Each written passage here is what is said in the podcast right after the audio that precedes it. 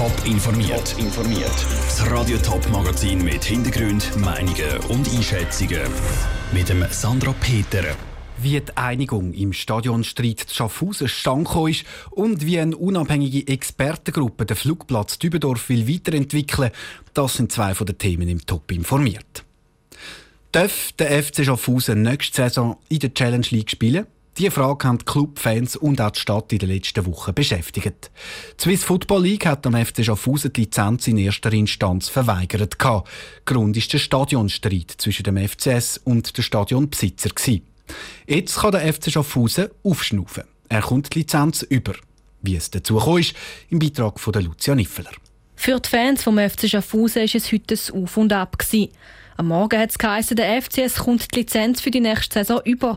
Kurz darauf hat die Liga das dementiert. Am Nachmittag haben dann die Stadt Schaffhausen und die Swiss Football League fast gleichzeitig mitteilt, dass der FCS die Lizenz doch noch überkommt. Dass es jetzt gleich noch geklappt hat, liegt auch an der Taskforce, die die Stadt eingesetzt hat, erklärt der Stadtpräsident Peter Neukomm.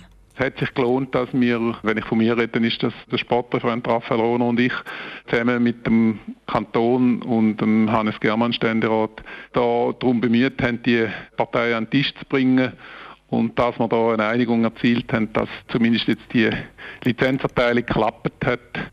Die beiden Parteien sind der FC Schaffhausen und die Stadionbesitzerin Fontana Invest 2. Die streiten sich schon länger um die Nutzung vom Stadion Lipo Park. Unter anderem geht es auch um die Miete fürs Stadion. Die Fontana Invest 2 hat am FCS dann verweigert, nächste Saison im Lipo Park zu spielen. Darum hat es auch keine Lizenz von der Liga gegeben. Die Nutzung vom Stadion ist darum der zentrale Punkt in der Einigung, sagt Peter Neukomm. Es ist wichtig, dass die jetzigen Eigentümer vom Stadion Bereitschaft erklärt haben, gegenüber dem Swiss Football League zu bestätigen, dass die Nutzung vom FC Schaffhausen für den Lipo Park auch in der neuen Saison wird möglich sein ob bei dieser Einigung neben der Stadionnutzung auch noch weitere Punkte enthalten sind, kann der Peter Neukomm nicht sagen, weil das die beiden Parteien unter sich ausmachen. Der FC Schaffhausen und die Fontana Invest 2 bleiben aber im Gespräch. Der Beitrag von Lucia Niffeler. Für die Stadt heisst die Einigung auch, dass sie nicht muss überlegen muss, ob und wie das alte Stadion Breite wieder in Betrieb genommen werden die Fontana Invest betont gegenüber Radio Top, dass es für sie wichtig sei, dass der FCS weiterhin im Stadion spielen und die Lizenz bekommen hat. Der FC Schaffhausen selber ist für ein Statement nicht erreichbar gewesen. Wie der Flugplatz Dübendorf in Zukunft soll aussehen darüber studieren Bund, Kanton und Gemeinden schon seit Jahren. Aktuell arbeitet die Taskforce vom Kanton gerade an einem neuen Plan. Ein unabhängiges Gremium mit Experten aus der Aviatikbranche kommt jetzt mit einem neuen eigenen Vorschlag. Joel Erle ist bei der Vorstellung vom Konzept dabei gewesen.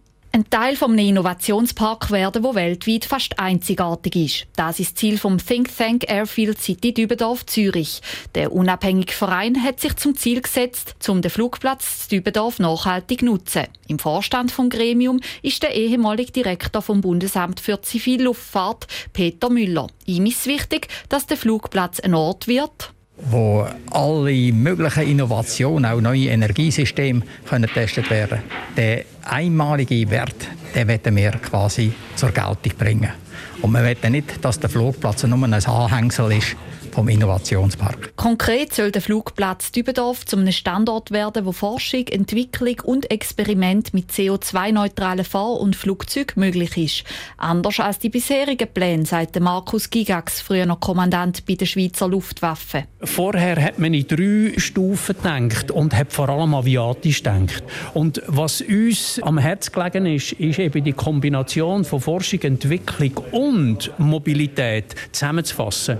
Das Zusammenfassen vom Innovationspark und dem Flugplatz soll vor allem auch verhindern, dass auf dem Gelände Hochhäuser entstehen. Das Ganze ist aber auch mit hohen Kosten verbunden, erklärt der Präsident vom Think Tank, der Stefan Konrad.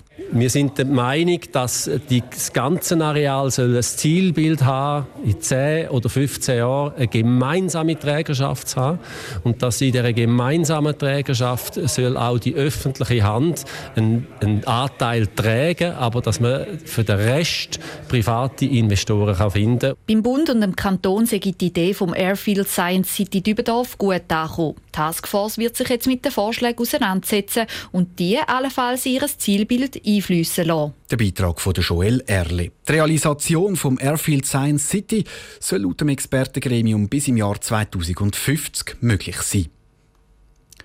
Französisch, Mathe, Geschichte und neu auch Biodiversität. Verschiedene Schulen haben sich dazu entschieden, um ihre Schüler zu sensibilisieren. Dabei werden sie vom MyBlue Planet mit dem Projekt Klimaschulen unterstützt. Die Katharina Pace war an so einer Klimaschule zu Itiken und hat miterlebt, wie die Schülerinnen und Schüler ihre Schule umgestaltet. Schon beim Anlaufen zu der Schule zu Uetiken sind Schülerinnen und Schüler in Regenmänteln am Umrennen und haben teilweise auch Schaufeln in der Hand. Weil am Impact Day vom Bildungsprogramm Klimaschule packen sie selber mit an. So können sie ihre Schule biodivers gestalten, sagt Ronja Karpf, Kommunikationsleiterin von Klimaschulen. Eine Klimaschule ist eine Schule, die sich damit befasst, wie sie möglichst klimaneutral ihre Strukturen kann haben und auch die Infrastruktur. Und das Programm geht vier Jahre mit uns begleiten und unterstützen. Und das Ziel ist, dass die Themen Klimaschutz und Nachhaltigkeit ja in der Schule verankert ist und dann auch bleibt, auch nach diesen vier Jahren. In diesen vier Jahren passiert viel. Im ersten Jahr finden drei Aktionstage statt, wo die Schüler selber mitwirken können und Projekte umsetzen. Beim Impact Day zum Beispiel wird die Schule klimafreundlich und naturnah umgebaut. Und das mit der Hilfe von Fachexperten. Petra Seitz, die Leiterin von BirdLife, ist eine davon. Wir arbeiten hier am Posten Sandbienen. Das heisst, wir arbeiten offenen Boden. Arbeiten, Vegetationsschicht quasi wegnehmen damit nachher eben die Bienenarten, wie zum Beispiel die Sandbienen, die eben im Boden ihre Nester machen, damit die wieder einen Ort haben, wo sie brüten können oder nisten. Die Motivation von der Petra Seitz ist auch, dass die Kinder sehen, dass sich ihre Arbeit lohnt. Weil mit der Zeit sehen sie die Veränderungen im Schulareal. Auch die Kindergärtner sind bei diesem Projekt voll dabei. Sie haben Nestchen für Ohrenschläufe gebaut. Die sind wichtig zum Blattläuse wegessen. Aber was Benjamin, Raphael und Stella am meisten geblieben ist, sind ganz andere Sachen. Dass man nicht immer so viele Bäume fällen soll und dass man nicht Gift sprühen soll. Und man muss noch die ganze Welt schützen und nicht zu viel Abfall irgendwo einfach hinwerfen, zum Beispiel ins Gebüsch, in den See oder auf die Straße. Weil sonst fressen das die Enten und dann können sie nicht mehr leben. Und bei den Bäumen, wenn man zu viel umfällt, dann kann man nicht mehr leben. Die Schülerinnen und Schüler aus Wittig im Beitrag von der Katharina Pace. Bis jetzt sind 31 Schulen in der ganzen Schweiz beim Projekt Klimaschulen dabei.